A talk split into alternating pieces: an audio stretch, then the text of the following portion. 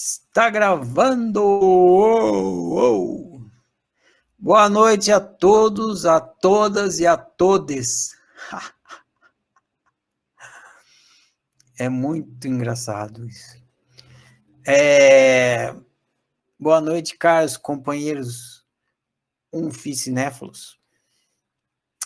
Vamos começar agora mais uma rodada do Unficinema hoje analisando o filme nacional O Cheiro do Ralo. É, nossa análise, para quem estiver ouvindo aí depois, uma análise autocientífica do filme O Cheiro do Ralo. Vocês todos aqui, deixa eu ver todos, quem são todos? São todos oficinéfalos da casa, acostumados aqui com o cinema, então vocês já sabem como funciona.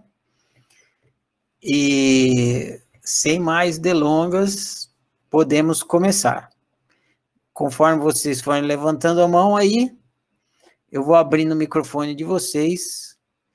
Nós já temos dois candidatos.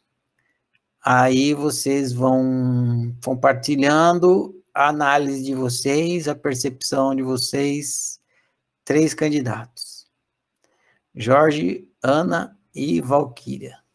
Vamos nessa ordem, tá? Jorge, Ana, depois Valquíria. E aí a gente vai girando a nossa gira. A gente chega aqui com 20 e sai com 200, porque a gente com a nossa análise sai com a análise de todos. Então, estamos aqui para compartilhar. Primeiro a compartilhar essa noite será o Jorge. Então, vou liberar. Seu microfone está liberado, Jorge. Pode falar. Boa noite. Boa noite. Ouvindo bem? Estamos ouvindo bem. Beleza. É, eu acho que a primeira pergunta que, que, é interessante fazer é por que, que o Ferrari escolheu esse, esse filme, né? Pelo menos é, é o que eu sempre me pergunto. E, querendo ou não, ele tem uma relação muito próxima com o filme anterior. E a gente fez uma atividade lá sobre tirar uma foto de três objetos e dar um significado, né? Dar um significado, não, atribuir aquilo que a gente realmente é, acha que aquilo significa para a gente. E foi uma atividade bem interessante, porque é, foram diversos tipos de de objetos, situações, eventos, árvores, gatos, fones de ouvido, e cada um ali dizendo o que aquilo significava. Não era simplesmente um objeto. E no filme, o personagem principal, o Lourenço, ele trabalha num, num galpão, né, uma, uma loja de, de venda, compra e venda de usados ali, e é justamente esse o trabalho, né? Só que o, o, o problema ali é que há uma distorção, né? As pessoas chegam para vender um objeto que para elas é caro, caro no sentido de querido, né? Muitas vezes, e ele na sua alienação, ele não consegue perceber que o, o, o valor que aquele objeto tem. Então, é esse conflito de interesses, que é normal dentro de uma negociação. Sendo, só que ali o, o motivo principal é justamente essa dificuldade ou incapacidade dele de, de afetos, né? O filme já começa mostrando um, um noivado que se desfaz ali, ele o tempo todo tem esse conflito com a, com a noiva, né? Ele acaba confessando que não, gosta, que não gosta dela, ele fala, não gosto de você, não gosto de ninguém, já demonstrando ali a dificuldade que ele tem de, de estabelecer afetos isso vai se expandir para todo o comportamento do, do Lourenço ao longo do filme. E aí eu faço essa correlação com, com o filme anterior, né? Dessa coisa do significado e do significante. O tempo todo ali é mostrado isso. As pessoas chegam com seus objetos, né? Tem o cara lá do violino, tem o, o que me chamou muita atenção foi o da caixinha de música.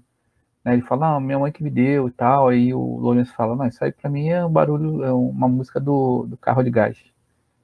Ou seja, na visão dele, ele, ele coloca tudo na régua dele, né? E como ele não tem essa capacidade dos afetos, né, de, de perceber, de alteridade, de, de empatia, então não, não, faz sentido nenhum.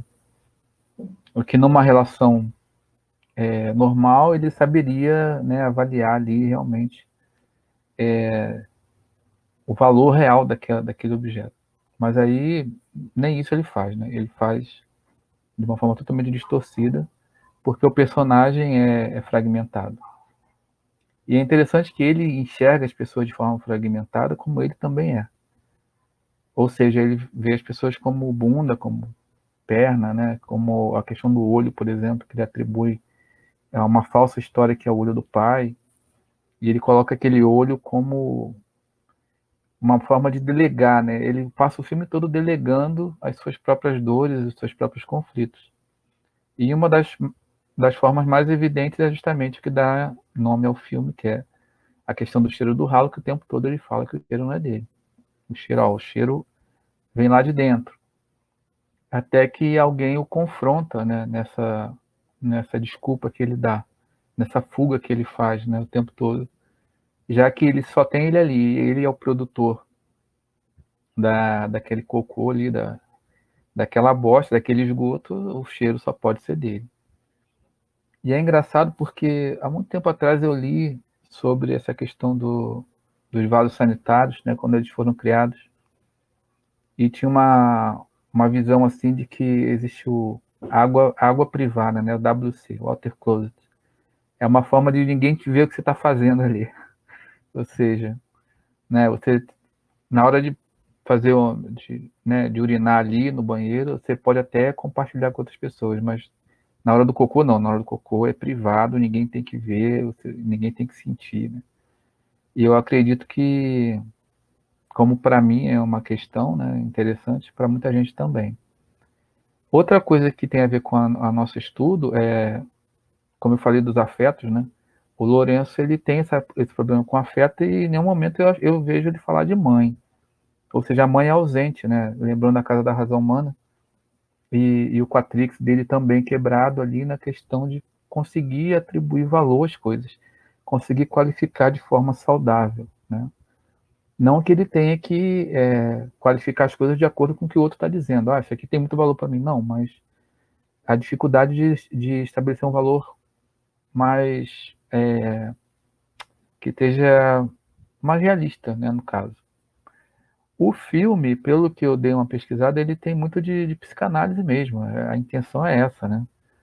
É, quando ele fala que o pai dele é um inferno, né, já tem ali uma questão, como eu falei, é, tem a ver a coisa da mãe, está ausente, né? A dificuldade de se relacionar com mulheres, principalmente, a gente brincou aí ao longo do, da semana falando da fase anal, né? E eu andei lendo sobre, e tem muito a ver também, tanto na parte é, literal da coisa, como também na, na, na, questão metafórica, como o apego que ele tem, a questão do dinheiro, né? É, a rotina, o apego às coisas que ele tem ali no, no galpão, uh, o fato de gastar dinheiro com coisas que aparentemente só tem interesse para ele, só tem, não tem um, um, valor intrínseco ali. Isso tudo tem a ver com uma pessoa que não se resolveu na fase anal. E o filme mostra isso o tempo todo também, literalmente de novo, né? Falando em bosta, cocô, cagar, esgoto. E mais tem mais a ver também com a questão da repressão. Quando ele fala que vai tapar o buraco, né, para não sentir mais o cheiro, significa que ele é, opta por reprimir, né, aquilo que está acontecendo, aquilo que está incomodando, aparentemente. Que depois ele mostra que ele tá, ele já estabeleceu uma relação de de proximidade, de, de dependência desse cheiro, né? Mas a princípio ele pensa em tampar e o cara fala: se você tampar aqui, vai explodir por tudo quanto é lado. E aí ele prefere tampar do que consertar, né? E a questão não é nem grana, porque ele gasta com outras coisas. Ele poderia pagar o, o conserto, mas ele prefere ali ter essa representação. Não, eu prefiro reprimir o negócio né? Só que a gente sabe que quando se reprime algo, né, um desejo ou uma dor, né, ela vai extravasar para algum lugar. E aí, no caso da, dele ali, é essa angústia de ter que estar tá sempre justificando né? Que é uma forma de falar, olha, eu não sou culpado, o problema é ali, e sempre delegando. E então, o que acontece no final do filme é justamente isso, né? O negócio extravasa, é, é, metaforicamente, dá uma merda tremenda, né? A ponto de acontecer o que, o que acontece com ele no final. Então, é, tem isso, tem uma questão também que é interessante, que os personagens, pelo menos a maioria deles não tem nome, né? Ele não consegue nem dar nome, é, é, repetir o nome da garçonete, que, né, que ali seria uma, a mais importante ali, apesar de ele estar interessado só na bunda, mas ele não faz nem questão de tentar dizer o nome da menina, porque acha que é complicado, é um nome exótico e tal. Mas mesmo assim os personagens não têm nome. Ou seja, ali tem, tem uma certa coisa do que a gente estava falando hoje, né? Ali é um universo só dele, né? Ali é ele, pronto, acabou, as questões dele, e dane-se o resto. Então, é, essa coisa da repressão, de tentar tampar um buraco, né, de, é, achei bem interessante. Tive alguma coisa que eu anotei aqui. É, ah, uma coisa interessante também, que pode ser que depois o pessoal fale mais, é que ele pede para as pessoas falarem que ele que estão fazendo porque querem, né? Mais uma vez delegando, né? O tempo todo jogando para o outro.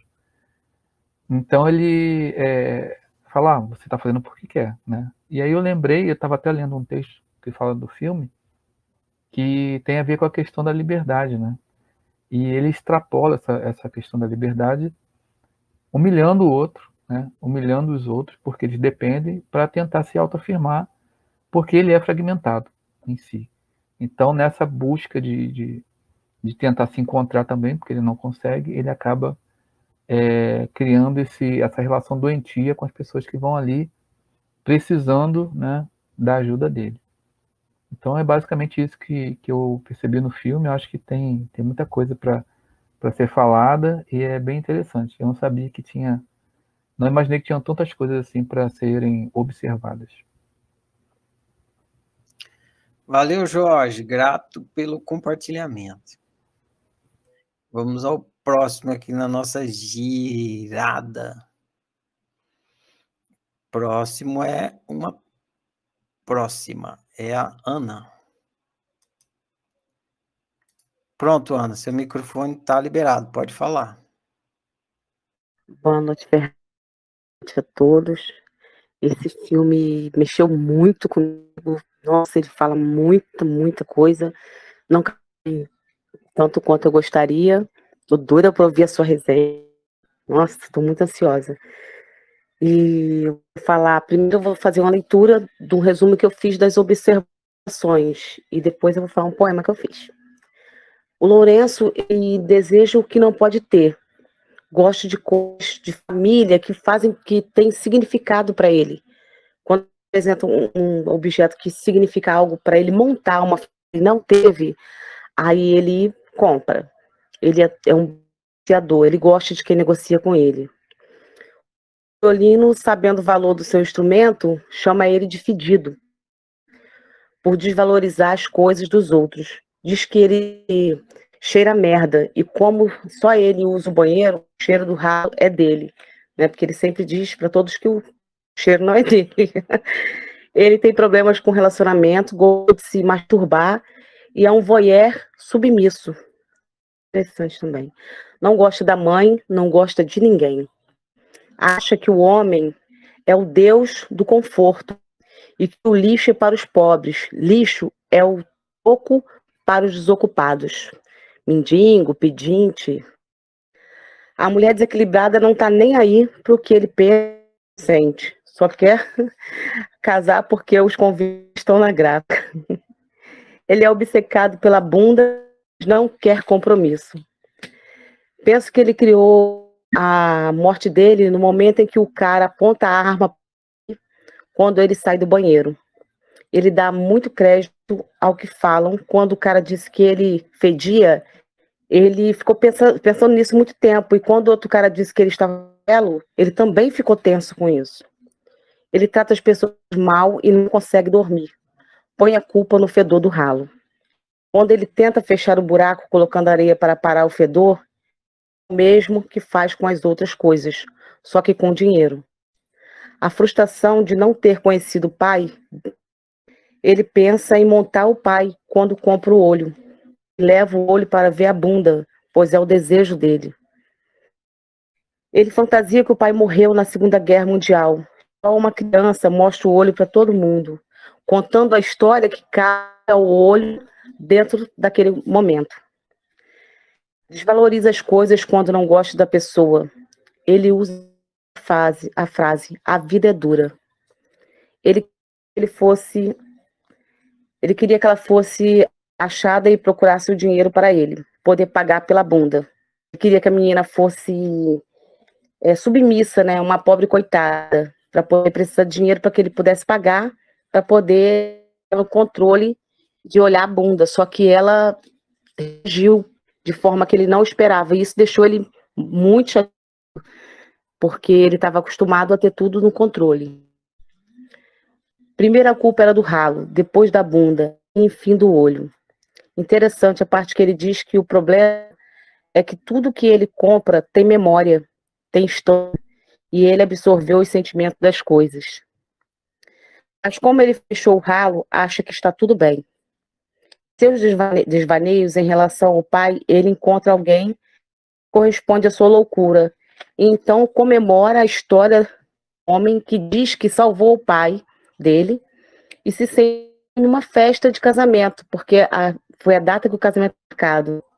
Distribui dinheiro para todo mundo, todo mundo abraça ele e ele diz que todos gostam do dinheiro dele. E ele diz: Hoje eu gosto de todos. Hoje. Ele nunca fica por baixo. Se alguém se mostra melhor que ele, com mais sabedoria ou conhecimento, ele conta uma história e menospreza o outro. Tipo que ele fecha um cara do, do autógrafo.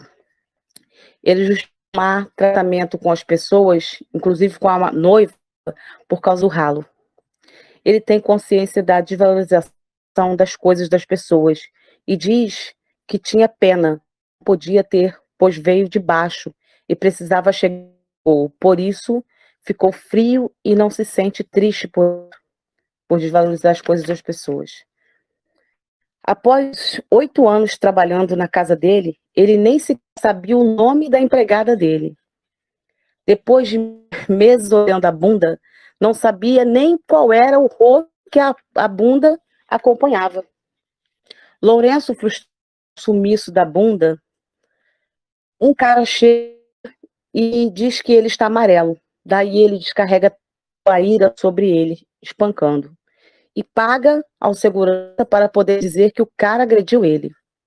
Né? Ele também usou o cara de roubo para justificar o espancamento. Na verdade, a frustração dele porque a bunda tinha sumido. Não a menor compaixão pelo outro. E faz o seguinte comentário: Minha merda volta. Minha merda sempre volta.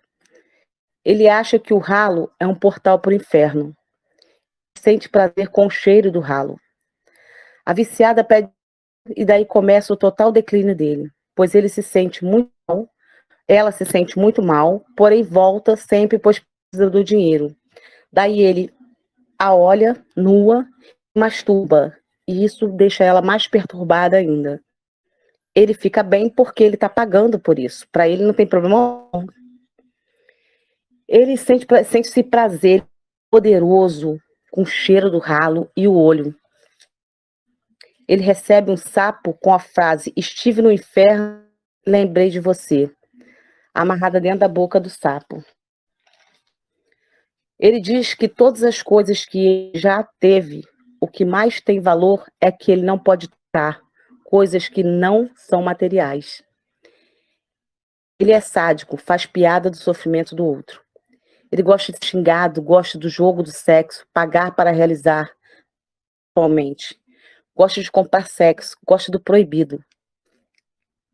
Quando a menina viciada tira a roupa e está, e ele está cheirando o ralo, daí ela diz que ele estuprou ela, daí todos batem nele. E ele diz que o inferno saiu do ralo e a menina parecia o demônio, segundo os outros comerciantes. Após esse episódio, ele consegue o telefone da bunda e fica em êxtase. O cara chega e vende para ele uma perna de mecânica e pensa em montar o pai dele, igual ao Frankenstein, em um olho e uma perna. Ele diz que o amor, o pai, e que o pai se foi e é mais triste que ele. E já saiu, mãe, e só saiu com a mãe dele uma vez. Não porque ele recebe a menina e ainda dá dinheiro a ela, e ela diz que ele é a cara da mentira, e ele pergunta a ela se é a cara da verdade. E enfim, como ele sempre acredita dinheiro compra tudo, que é material. Ele consegue comprar a bunda e a contrata para trabalhar. Ela, ela diz ter se sentido ofendida e ele quer pensar com emprego dando-lhe dinheiro. E quando abraça a bunda, ele chora. Acredito eu, porque a bunda se tornou uma coisa e deixou de ser o desejo. E por fim, a viciada vem e diz que trouxe uma coisa que é dele e dá dois tiros nele, que se arrasta e morre no ralo, olho olhando para ele. Agora eu vou falar meu poema. Resumo que eu fiz do filme para eu poder entender um pouco. Agora eu vou falar o poema rapidinho. O cheiro do ralo. Temos os pais que conhecemos. Temos traumas dos pais que não conhecemos. Temos dores causadas pelas escolhas que fizemos. Temos dores causadas pelas renúncias que fizemos. É, viver dói. Dói de vez. É mais fácil descontar no outro os desamores que nos causam. É muito melhor pagar, sim, pagar para aborrecer. Pagar para não ser cobrado. Pagar para não ouvir o que nos incomoda. Pagar nosso lixo ser escondido. Pagar para que a dor doa somente no outro. Pobre de mim, tão iludida com toda essa materialidade pobre de mim. Se o que mais desejo não posso comprar, pois jamais ninguém poderá tocar. Bacana, Ana Kelly. Bacana, curti o poema e a sua observação do filme foi bem apurada. Meus parabéns. É... Beleza. Depois, se você quiser postar o seu poema aqui no grupo, aí todo mundo lê com calma. Vamos ao próximo. Esse teu me deu uma ideia, né? Eu podia escrever um, um poema também dos filmes. Nunca tinha pensado nisso. Ah, você quer falar? Pode falar. Não. É que foi muito intenso, eu fiquei um pouco emocionada, eu saí sem nem nem eu tinha tido noção da intensidade que coisa esse filme para mim. Eu vou postar, vou escrever sim. Legal.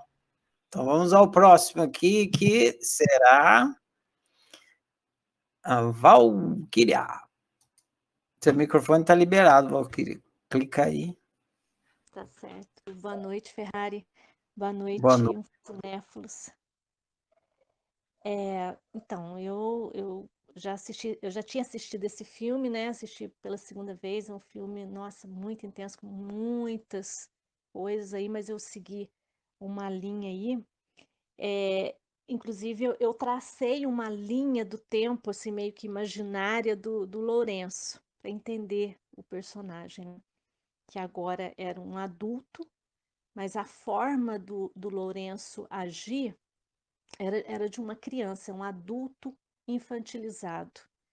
Eu acho que todo o filme é uma metáfora da mentalidade do Lourenço. Ele, enquanto criança, não teve lá a presença do pai, tinha ali a, aquela, aquela falta, aquela sensação de falta, aquela, aquela carência afetiva, vamos dizer assim, aquele buraco, aquele ralo, né? E ele cresce então e começa a adquirir coisas por conta do, do trabalho dele e tudo, e, e ele vai acumulando coisas.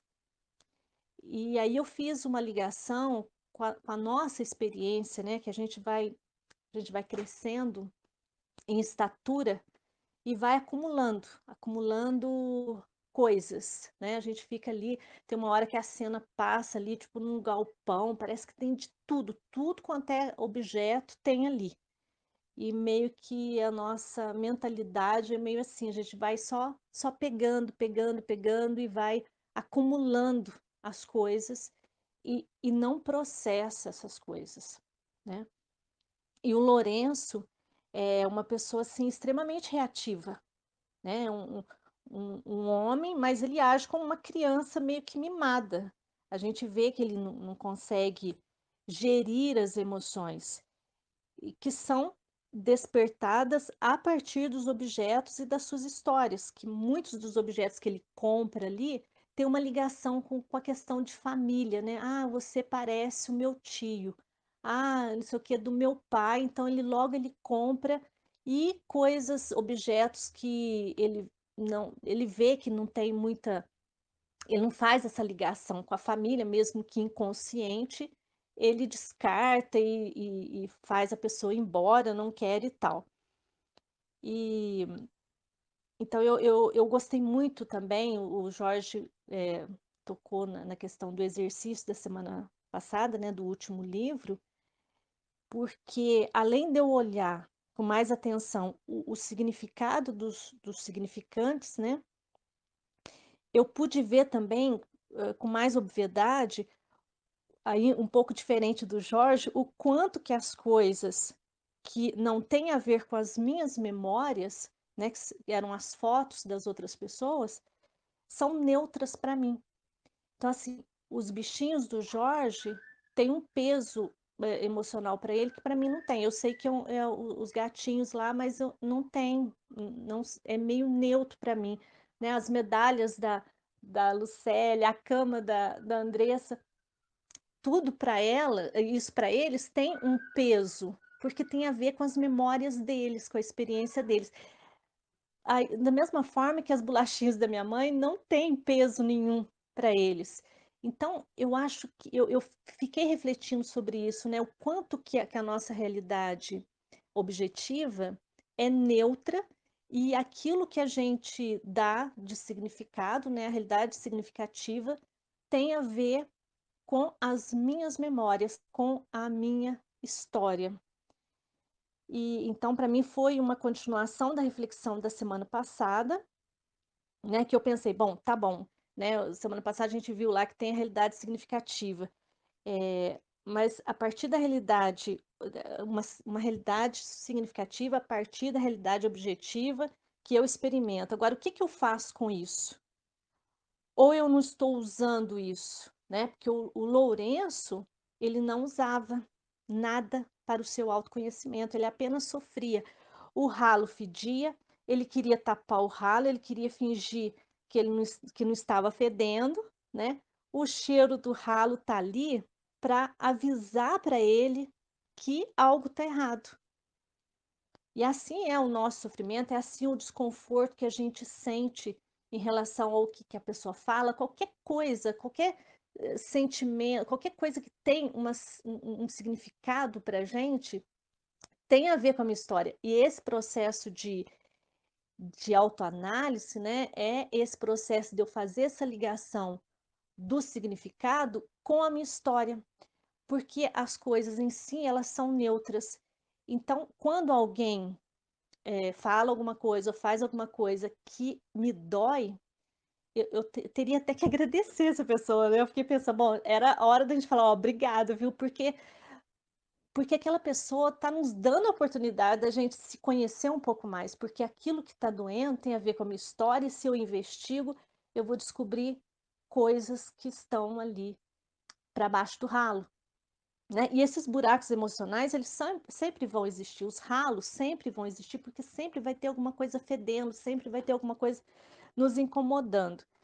E, e esse processo aí, né, que a gente faz aqui na, na oficina, é esse processo de analisar né, como material de estudo para a gente ir se conhecendo e ir fazendo também o papel do pai, que no caso do Lourenço ele não tinha. Então, aqui, o Lourenço ele, ele, ele, ele era infantilizado porque ele não tinha também a dimensão intelectual desenvolvida para ele fazer esse processo e fazer o papel do pai que ele não teve na, na vida, né, na realidade objetiva. E então, quando o ralo começa a feder, acho que a, a, a, mensagem óbvia do, do filme é isso, né? é aquele momento da gente ter que entrar nesse buraco e, e procurar, né? O que é que essa história tem para me contar? Esse cheiro vai me levar a mim, né? É, é, o Freud falava ali no tem uma coisa do Freud ali que ele usava a, a chaminé, né? Então, uh, acho que até naquele outro filme mesmo foi falado sobre isso. É, quando a pessoa começa a falar, colocar para fora, é esvaziando o chaminé, alguma coisa. Eu acho que o ralo está no mesmo sentido, né? Da gente seguir esse cheiro para ir até na merda, na onde que tá, né, entupido ali, embolado e desentupir e e se, se curando, né? Se curando, mas os, o cheiro ele vai sempre existir, não, não vai ter uma vida cheirosa nunca. A gente vai sempre ter esses buracos, esses ralos, e a gente vai estar tempo, sempre nesse processo de, de fazer essa ligação para ir descobrindo né, o trabalho do, do autocientista. É, então, o cheiro, ele mostra o efeito, né? O cheiro é o efeito da merda. Então, a gente tem que procurar esse efeito, seguir esse cheiro para chegar na causa. O, o Lourenço, ele repete várias vezes no filme, né? A vida é dura, várias vezes. E a gente vê também a realidade material tomando a forma da mentalidade do Lourenço, que é uma, um, um neurótico. O, o Lourenço, ele estava no looping, ele, ele paralisou na infância dele, né? Ele continuou usando agindo mentalmente da mesma forma que ele enquanto criança, né? Não houve mudança, a vida, a vida estava rígida, estava dura, exatamente da forma como ele falava, né? Estava rígida, estava paralisada, não havia mudanças por conta dessa mentalidade também rígida que ele manteve ao longo ali da, da experiência dele. Então, quando a mocinha lá fala para ele, você é de mentira, é porque ele não estava na real idade, né? Ele não estava no momento presente dele. Ele estava vivendo naquele looping, naquela, naquela reatividade pela falta do pai na infância. E, bom, eu acho que é isso. Filme é excelente, é um filme para assistir até várias vezes, de tanta informação que tem. Mas, ah, é a questão da bunda, né? Então, a, a, da coisificação, né? Dessa coisa, desse negócio, por conta dessa sensação de vazio, a gente fica procurando nas coisas, né? Na, no carro, né? E tudo, material, achando que o material vai, vai de alguma forma tapar, né? Vai ser o cimento que vai tapar aquele buraco ali. E, e, na verdade, a gente tem que fazer esse processo do abridor de, de objeto, né? Que, que tem um livro aí da oficina que explica, e, e perguntar por que, que eu estou querendo esse objeto. Porque por trás do objeto tem o real desejo daquilo. E assim a gente vai, a gente vai se descobrindo, a gente vai se conhecendo e, e aprendendo e lidando melhor com isso. Acho que é isso aí. Valeu, Valquíria. Grato pelo compartilhamento. Rico filme, né? Muito. Eu também assisti, acho que foi a terceira vez até agora.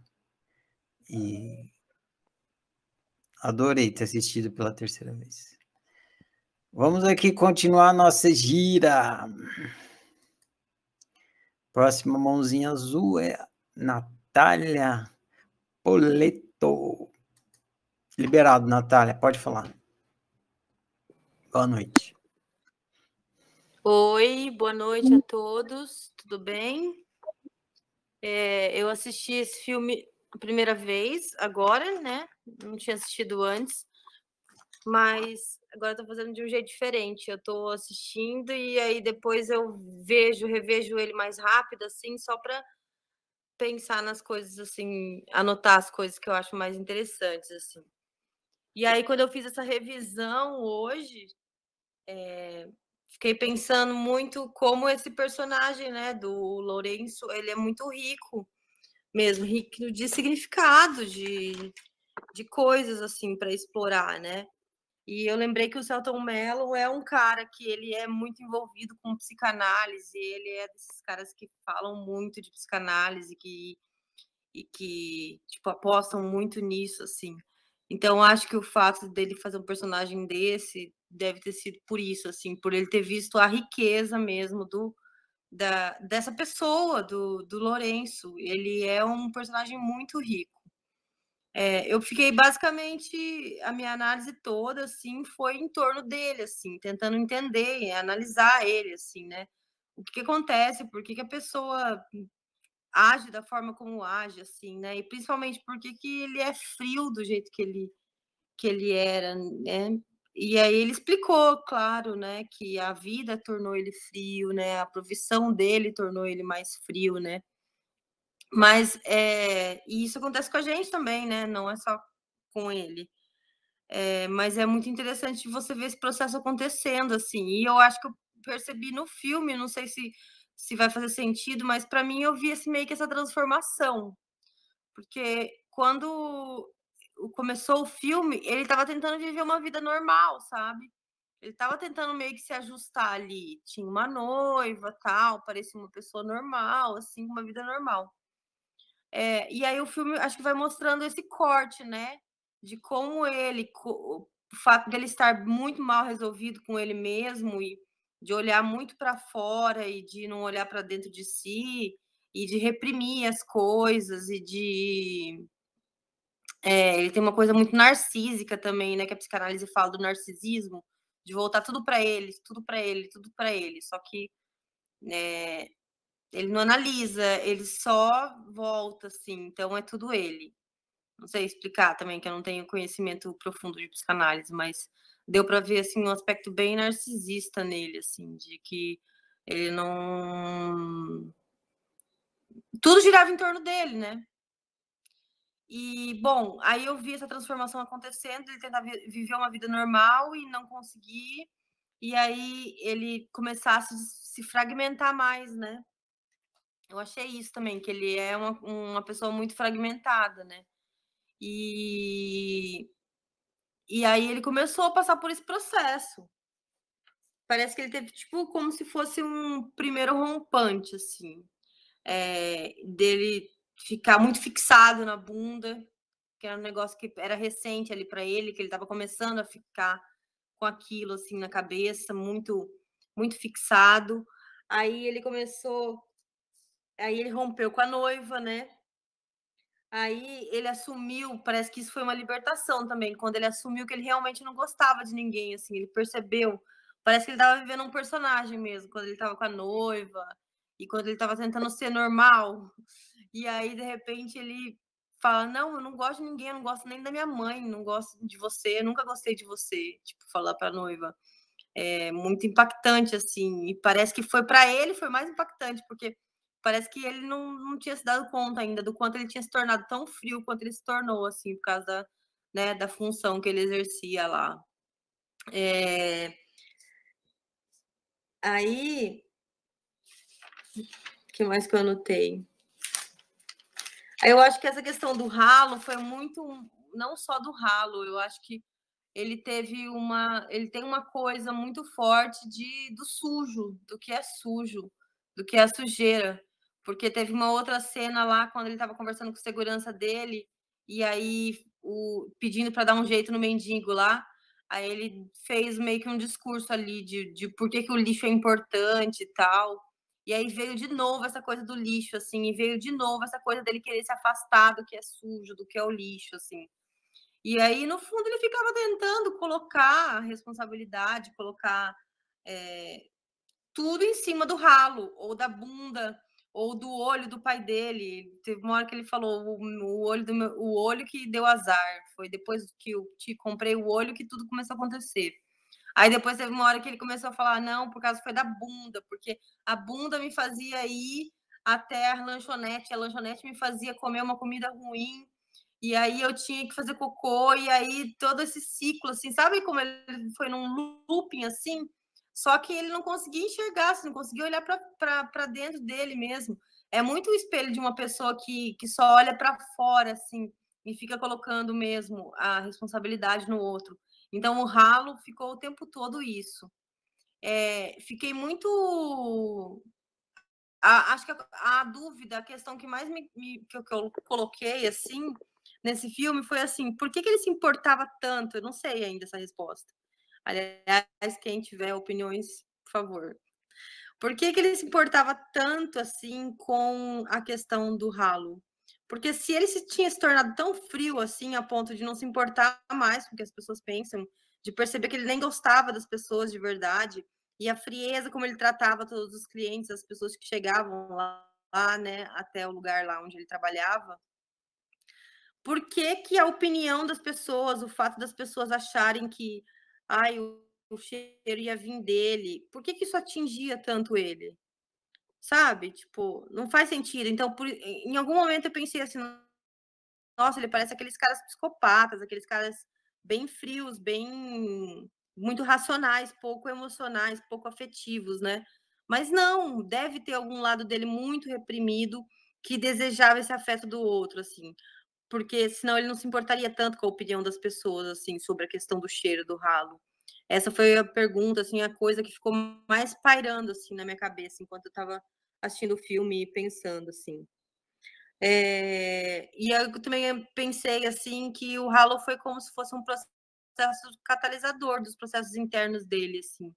Porque tudo foi acontecendo e tudo foi culminando no ralo, sabe?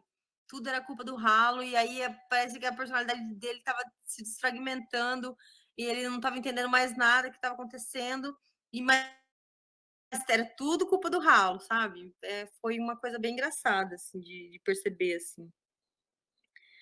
É, eu acho que ele já, na verdade, ele já era estranho mesmo, só que ele não, não aceitava isso, ele, ele, não, ele já não se encaixava, né? Mas ele não conseguia, e eu acho que até o final do filme ele não aceitou isso dentro dele, assim. Eu acho que é isso. Deixa eu ver. É, tinha uma questão também, ah, tá, que de, de poder muito forte, né, de controle, assim, e que também tem muito a ver com a fase anal, que tem a ver com o ralo, que tem a ver com a bunda. Será que foi isso porque, por isso que o Ferrari é, escolheu esse filme? Não sei. É, porque o, a primeira, o primeiro momento em que, pelo menos pelo que eu li de psicanálise, o primeiro momento em que a criança, o bebê, ele percebe que ele tem o controle é nessa fase anal, né? Que ele pode controlar o cocô dele, né? E aí ele pode, ele decide quando ele vai fazer cocô, porque ele pode fechar e não fazer, sabe? Então, é a primeira sensação de poder que, o, que a criança tem, assim, é nessa fase anal, assim. E o filme todo mostrou isso, assim, como ele queria, até pelo dinheiro, ele queria conquistar e ter o controle, ter o poder pelas pessoas, é, né, das pessoas é, através disso, assim, achei muito interessante também. Para mim, isso é um prato cheio, assim, sabe? Tipo, fiquei imaginando, assim, um psicanalista é, analisando assim o Lourenço, ele é um personagem muito rico mesmo, uma personalidade, né? Muita coisa reprimida, muita coisa fragmentada e tal. Mas é isso, é isso, essa é a minha análise. Passo a palavra. Passo a palavra. Valeu, Natália.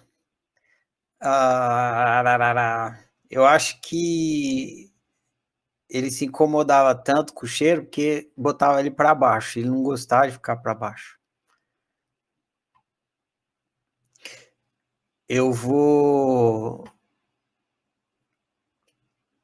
rodar a gira aqui e vamos para a próxima pessoa. Valeu.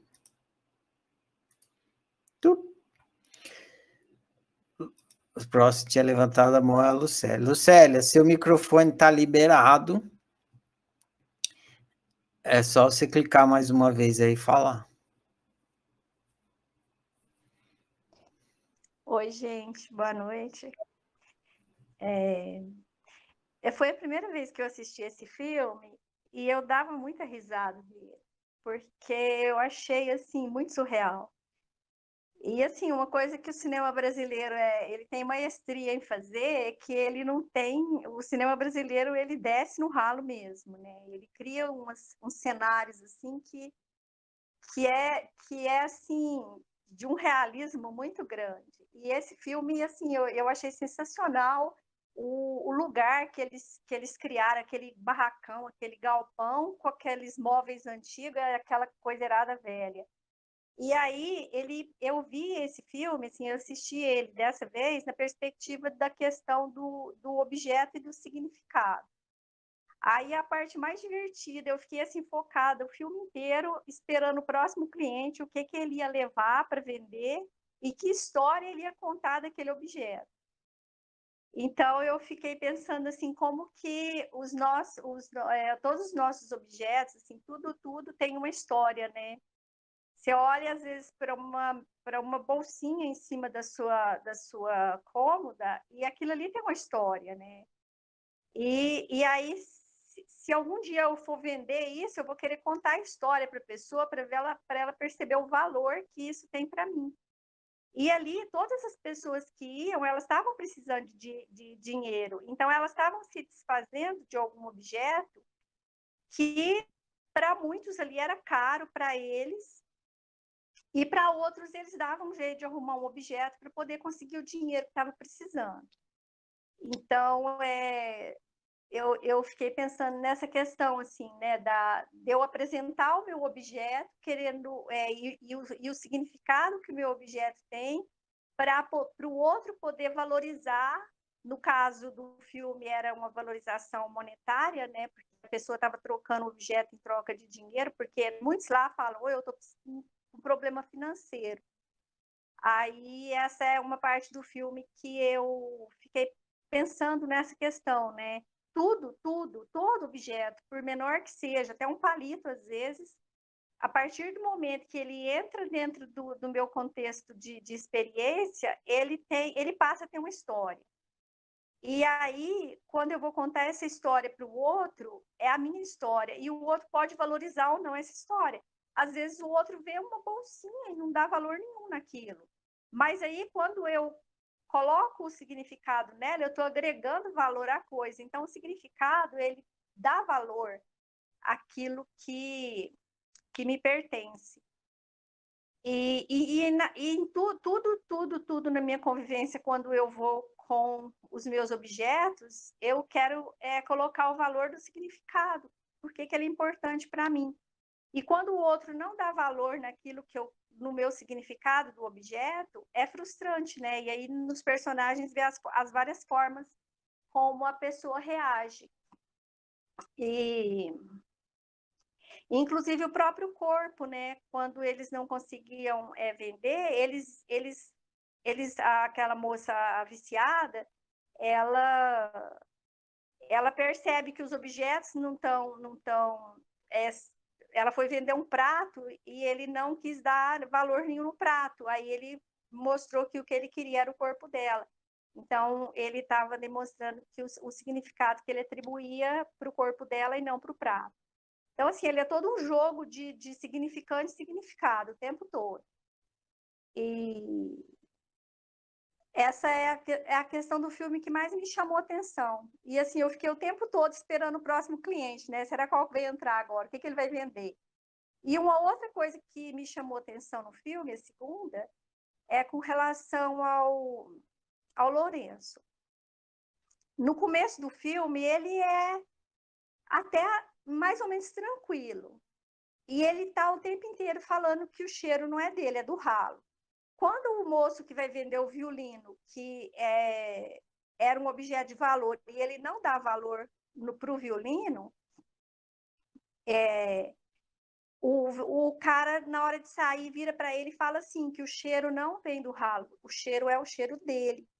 A partir desse momento, ele muda a relação dele com o ralo, com o cheiro do ralo. E ele começa a falar que o cheiro é dele, e ele começa a gostar é, que o cheiro vem dele. E aí, nesse momento, ele tira todo o cimento que ele tinha colocado de dentro do ralo e deixa o cheiro sair. Ele não, ele não quer mais se preocupar. E ele, nesse momento, também parece que ele liga o foda-se, porque aí ele detona o significado do, da, do, dos objetos que as pessoas vão vender. E assim, ele dá valor em umas coisas estapafúrdias, começa a jogar dinheiro para cima, em outras ele não dá valor nenhum e aí ele fica completamente é, assumido no, no, no, no, fedor que ele é, né? E na forma dele ver. E eu não consegui perceber, entender direito, porque existe uma relação entre o olho e o ralo. É como se o ralo fosse o olho, né? Que, que, que, que fizesse, que fizesse com que ele enxergasse. É, Aí eu pensei nisso, e é muito assim, simbólico na hora que ele está morrendo, que ele vai e fica com a cara lá é, enfiada no ralo. É como se ele e o ralo fosse uma coisa só e que, e que no momento da morte dele ele quisesse aquela comunhão. Talvez algum dia eu assista esse filme de novo e, e consiga entender mais, mas assim, dessa vez foi isso que ficou para mim. E o Celton Mello tá magnífico nesse filme. Nossa, perfeito. Era isso. É isso. Valeu, Lucélia. Grato pelo compartilhamento. Quem mais quer falar? Ninguém? Dou-lhe uma. Dou-lhe duas. Dou-lhe três. Então vou eu. Vou ligar a câmera aqui. Uh, hum.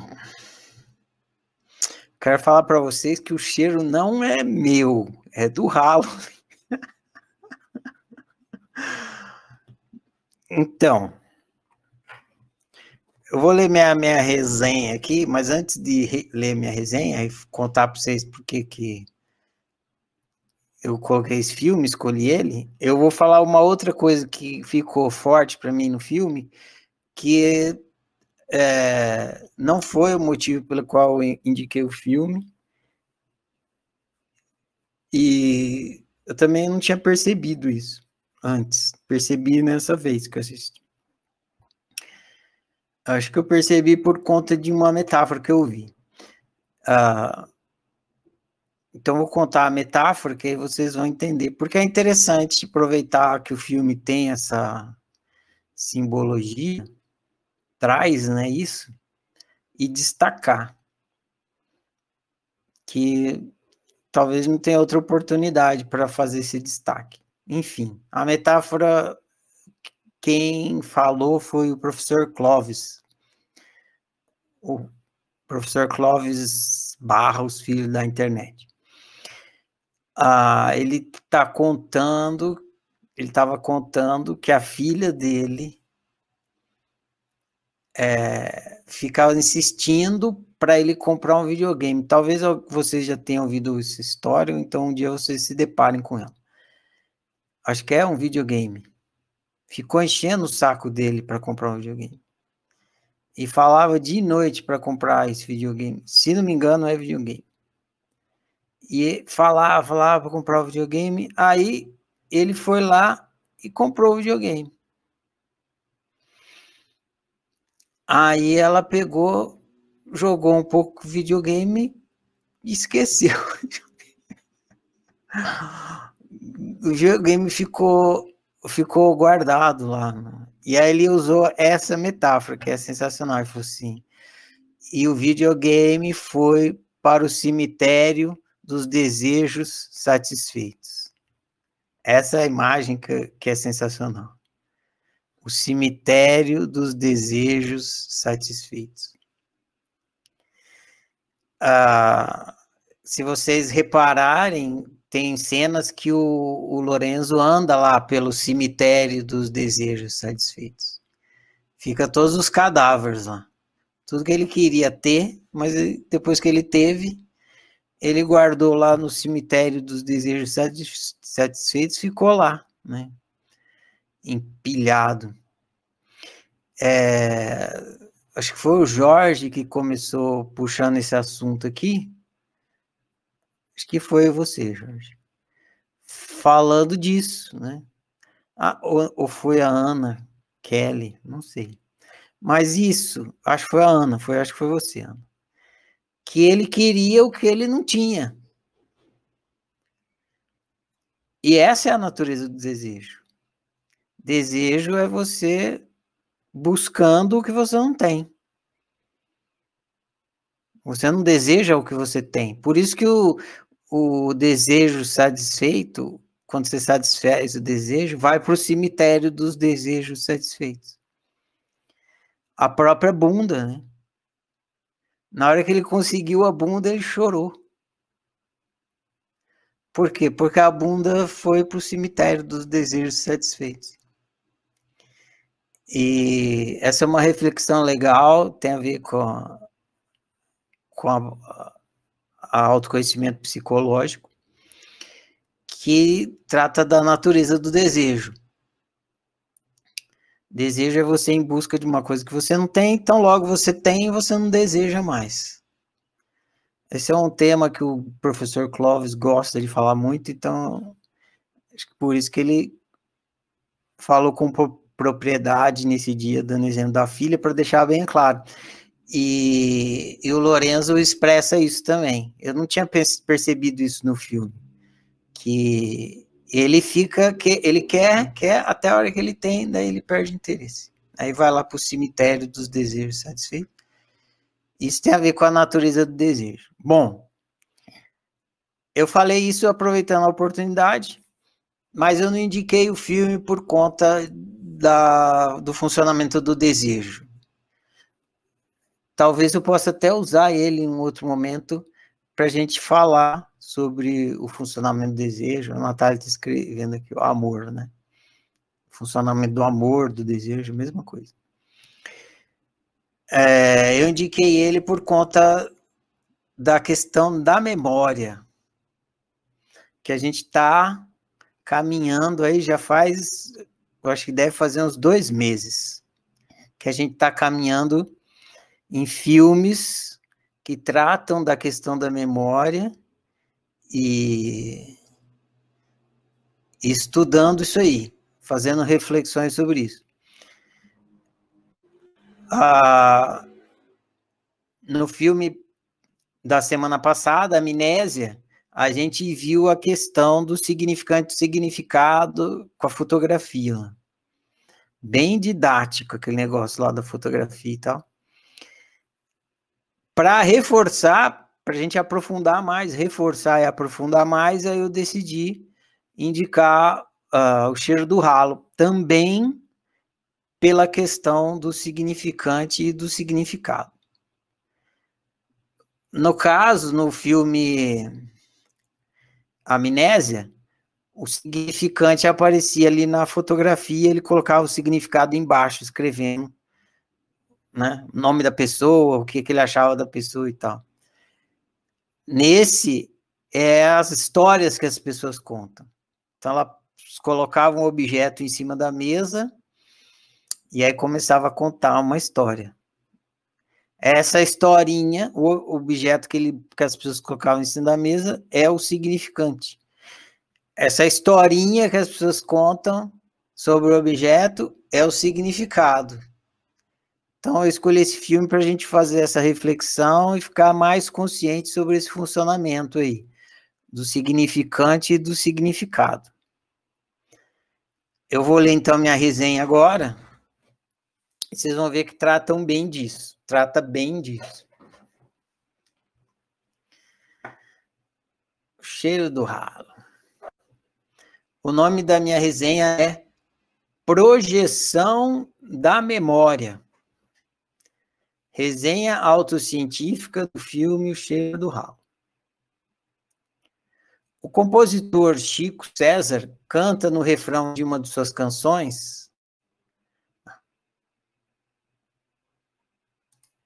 canta assim. O compositor Chico César canta assim no refrão de uma de suas canções. Coisas são só coisas, servem só para tropeçar. Tem seu brilho no começo, mas se viram pelo avesso, são fardo para carregar. Essa o, não, é o refrão da música de uns tempos para cá, do Chico César. Coisas são só coisas, servem só para tropeçar. Tem seu brilho no começo, mas se viram pelo avesso, são fardo para carregar. Eis o resumo do filme O Cheiro do Ralo. Mais ou menos, né? Que tem muita coisa, vocês viram. É que eu não analisei o personagem, analisei a questão do significante do significado. Lourenço, o protagonista do filme, ganha a vida comprando e vendendo coisas usadas. Cada cliente que chega em seu estabelecimento coloca uma coisa em cima da sua mesa e conta uma história para valorizar o produto. Só que a história contada não está na coisa. Tem uma cena em que Lourenço deixa isso explícito. Um cliente chega com uma caixinha de música e conta que aquela caixinha de música era da sua falecida mãe, que ela usava aquela música para fazer ele dormir.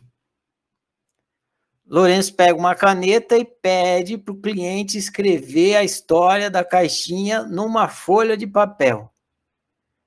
Depois diz ironicamente: Escreva a história da sua caixinha nesse papel, que daí eu dobro, coloco dentro e vai virar caixinha com historinha.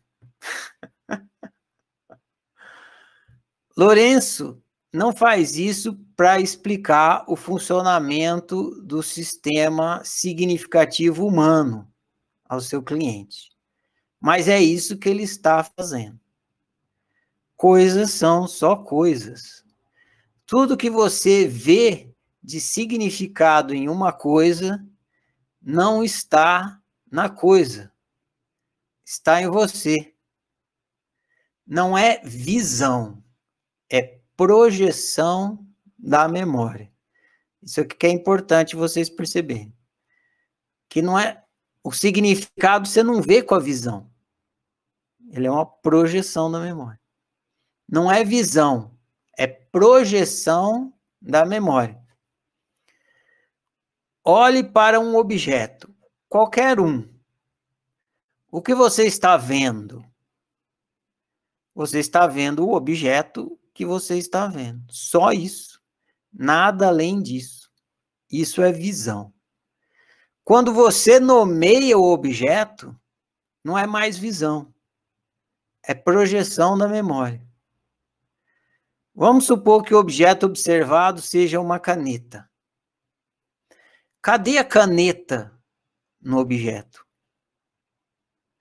O objeto tem características, é cilíndrico, comprido, pontudo, etc. Mas cadê a, a, mas cadê a característica caneta no objeto?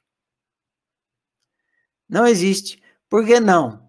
Porque caneta é o nome do objeto e nome não é visão é projeção da memória.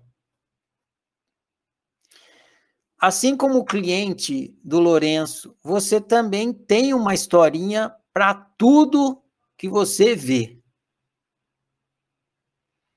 Então, assim como o cliente do Lourenço, você também tem uma historinha para tudo que você vê. Vou ter uma vírgula aqui que não tinha. Tudo, tudo, tudo, absolutamente tudo. E assim como o cliente do Lourenço, você também não percebe que essas historinhas não estão no objeto, que são projeções da sua memória. E como evitar a projeção da memória? É impossível evitar. A projeção da memória acontece subconscientemente, logo, automaticamente. O que você pode fazer é ficar consciente da projeção da memória acontecendo. Quando ela estiver acontecendo, observá-la acontecendo e ficar consciente. Isso sim é possível e muito benéfico pois evita conflitos de convivência. As coisas têm o valor que a memória dos indivíduos dizem que tem. Por isso que a caixinha de música vale muito para o cliente, mas não vale nada para o Lourenço. A memória do cliente está projetando a mãe amada na caixinha. A, a memória do Lourenço está projetando o caminhão de gás, né? O cara ouve a música e lembra da mãe. O Lourenço ouve a música, lembra do caminhão de gás. Olha que valor completamente diferente. É outra história projetada. Há outro valor, né? Onde é que eu parei? Peraí, peraí, peraí. Aqui. Cada ser humano tem uma memória diferente. Logo, ninguém projeta o mesmo significado nas coisas. Somos 8 bilhões de seres humanos no planeta, arredondando, né? Então, so, são então são 8 bilhões de significados divergentes para cada objeto. Faz as contas, gente. Se a gente fosse conversar sobre uma caneta, ia ser 8 bilhões de significados diferentes. Agora, não tem só uma caneta de objeto para a gente conversar a respeito. Tem objeto para Dedel aí. Tudo divergente. 8 bilhões de divergências para cada objeto. Mas até aí tudo bem. É assim mesmo que funciona. Não tem como as projeções de memória serem iguais e o fato de serem divergentes não é problema nenhum. O problema é a ignorância desse funcionamento da projeção da memória. Quando você ignora que o significado que você está vendo nas coisas não estão nas coisas, está em você, que é uma projeção da sua memória, você vive mal e convive mal. Por quê? Você vive e convive a partir da premissa equivocada de que o seu significado pessoal está no objeto e é absoluto. Vou repetir isso aqui. Quando você ignora que o significado que você está vendo nas coisas não estão nas coisas, está em você, que é uma projeção da memória, você vive mal e convive mal, porque você vive e convive a partir da premissa equivocada de que o seu, o seu significado pessoal está no objeto e é absoluto. Ou seja, o mau cheiro não está no ralo. Está em você. O ralo é o ralo. O cheiro é o cheiro. Mal é significado projetado pelo observador. Você vive mal e convive mal porque vive e convive a partir da premissa equivocada de que o objeto é uma coisa além de uma coisa. E, e, de, e de que todos os seres do universo estão vendo no objeto o mesmo significado que sua memória está projetando sobre ele. Significado é uma projeção da memória sobre os objetos. Esse aqui é o resumo do que eu estou falando. Significado é uma projeção da memória sobre os objetos. Não é você que projeta, é a sua memória. Acontece automaticamente. Memória é pessoal. Logo, significado é sempre pessoal, nunca absoluto. Coisas são só coisas, mas funcionam como espelhos quando você vivencia conscientemente o processo de significação acontecendo. Então, coisas são só coisas, mas como o processo da projeção da memória acontece, se você vivenciar esse processo conscientemente, elas, as coisas passam a funcionar como espelhos. Quanto mais você faz isso, observa o processo de significação acontecendo, mais autoconhecimento pessoal você produz. Quanto mais autoconhecimento, mais você vive bem.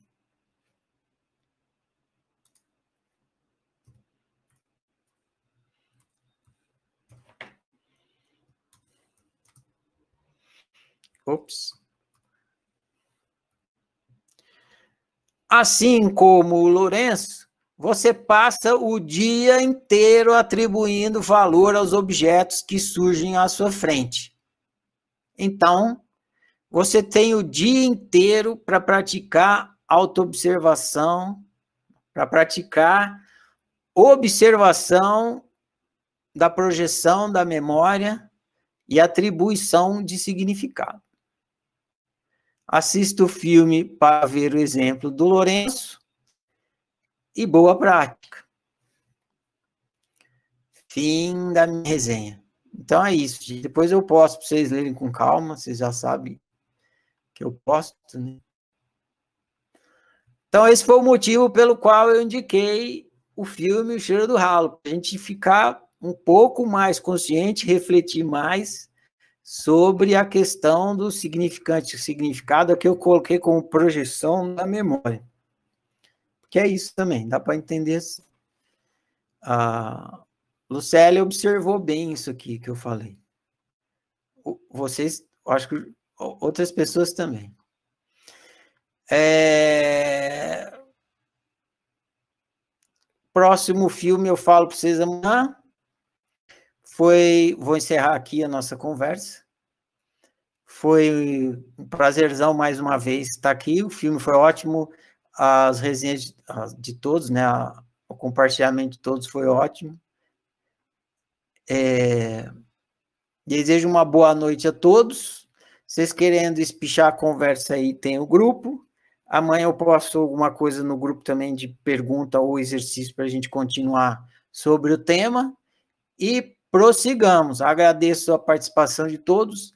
Valeu demais. Boa noite, gente.